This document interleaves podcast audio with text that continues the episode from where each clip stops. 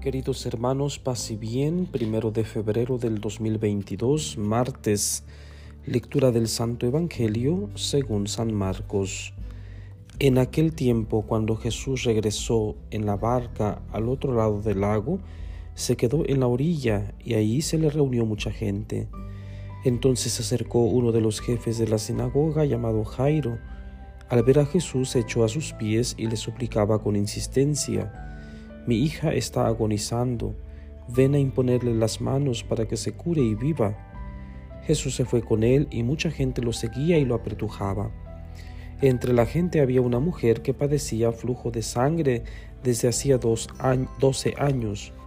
Había sufrido mucho a manos de los médicos y había gastado en eso toda su fortuna, pero en vez de mejorar había empeorado. Oyó hablar de Jesús y vino Vino y se le acercó por detrás entre la gente y le tocó el manto, pensando que con solo tocarle el vestido se curaría. Inmediatamente se le secó la fuente de su hemorragia y sintió en su cuerpo que estaba curada. Jesús notó al instante que una fuerza curativa había salido de él. Se volvió hacia la gente y les preguntó, ¿quién ha tocado mi manto? Sus discípulos le contestaron, Estás viendo cómo te empuja la gente y todavía preguntas quién me ha tocado. Pero él seguía mirando alrededor para descubrir quién había sido. Entonces se acercó a la mujer asustada y temblorosa al comprender lo que había pasado. Se postró a sus pies y le confesó la verdad. Jesús la tranquilizó diciendo, Hija, tu fe te ha curado, vete en paz y queda sana de tu enfermedad. Todavía estaba hablando Jesús cuando unos criados llegaron de casa del jefe de la sinagoga para decirle a éste, ya se murió tu hija, ¿para qué sigues molestando al maestro? Jesús alcanzó a oír lo que hablaban y le dijo al jefe de la sinagoga, no temas, basta que tengas fe. No permitió que lo acompañaran más que Pedro, Santiago y Juan, el hermano de Santiago. Al llegar a la casa del jefe de la sinagoga, vio Jesús el alboroto de la gente y oyó los llantos y los alaridos que daban. Entró y les dijo, ¿qué significa tanto llanto y alboroto? La niña no está muerta, está dormida, y se reían de él. Entonces Jesús echó fuera a la gente y con los padres de la niña y sus acompañantes entró a donde estaba la niña. La tomó de la mano y le dijo, Talita cum, que significa, Óyeme, niña, levántate. La niña que tenía doce años se levantó inmediatamente y se puso a caminar. Todos se quedaron asombrados.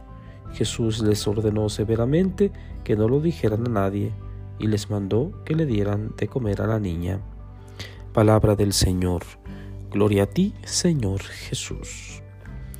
Bien queridos hermanos, el día de hoy San Marcos en su capítulo 5 nos narra un acontecimiento o dos acontecimientos muy extensos, tomados del capítulo 5, como ya dije, versículos del 21 al 43. Es un acontecimiento en la sinagoga. Dice, eh, Jesús estaba del otro lado del lago y entonces se acercó uno de los jefes de la sinagoga. ¿Quién era este jefe? Eh, Jairo. ¿Y qué le pedía?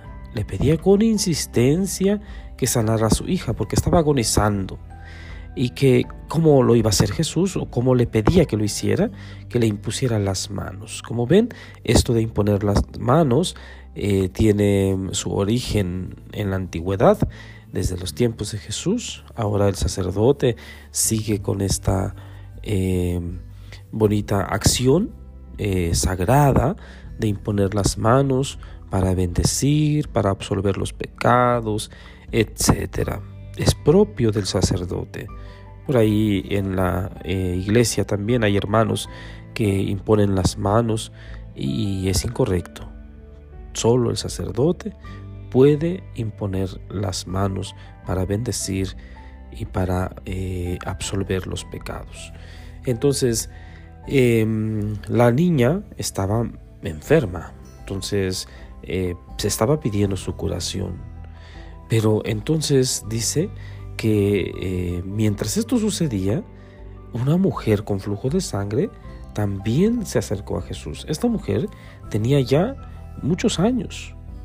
Pongamos a, la altura los dos milagros. Primero es una niña ¿sí? y luego es una mujer, ambas mujeres, ¿verdad? Una mujer ya grande, por lo visto, porque tenía 12 años con flujo de sangre.